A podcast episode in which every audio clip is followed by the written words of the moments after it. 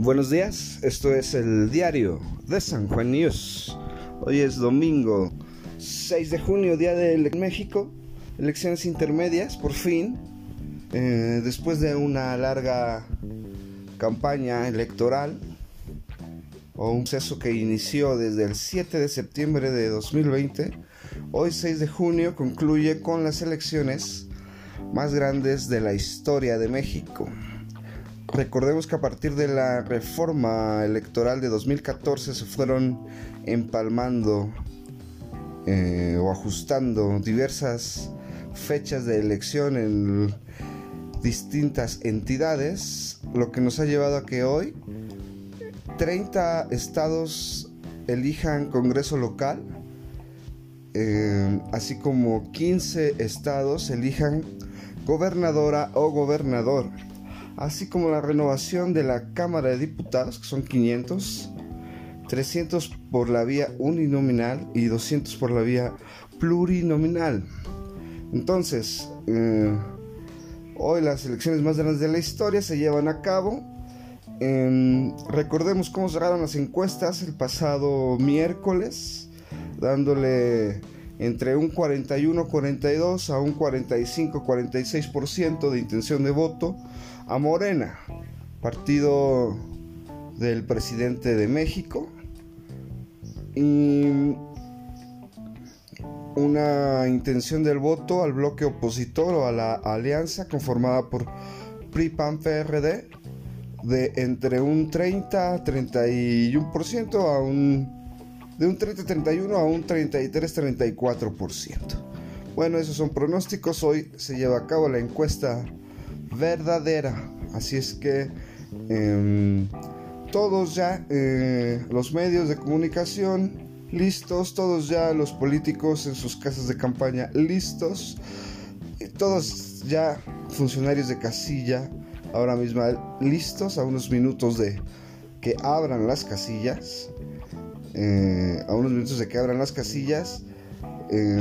más de 90 millones de mexicanos podrán, podemos ir a votar 93.5 millones de mexicanos es el padrón electoral más grande también de la historia. Se sumaron 5 millones de mexicanos nuevos de 18 años en adelante en comparación de la elección de 2018.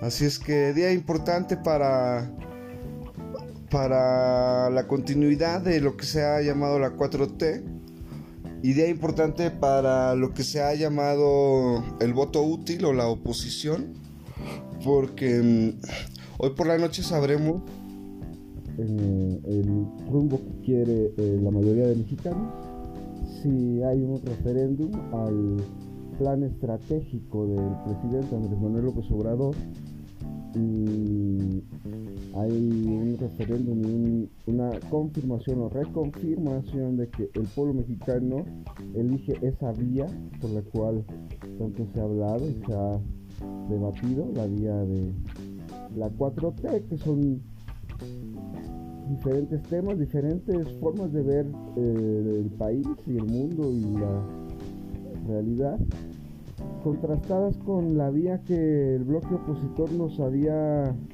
dado y nos había donde nos había mantenido por más de tres décadas que era ah, la vía del neoliberalismo o la vía del tecnocratismo. Ah, ambas. Entonces em, hay un bloque hay un voto eh, duro que está con este bloque opositor pero que no rebasa el 12% que en el mejor de los casos puede llegar al 16%.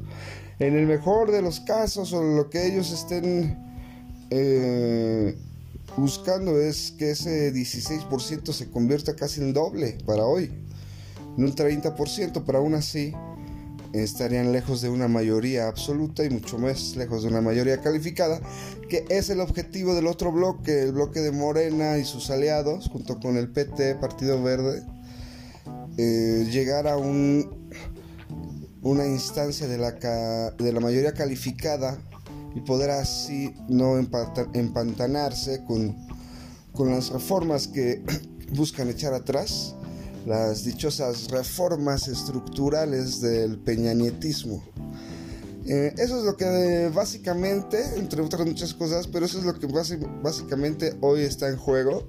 Además de 15 gobernaturas, donde 15 estados eh, eligen gobernador, solo de esos 15 estados, solo uno, Baja California, es gobernado por Morena. Y las estadísticas afirman que o señalan que de las 15 gobernaturas, al menos 8 las ganaría Morena. Aunque los ponderados eh, de diferentes casas encuestadoras eh, le dan o le podrían dar a Morena entre 10 y 11 de las 15, perdería 4.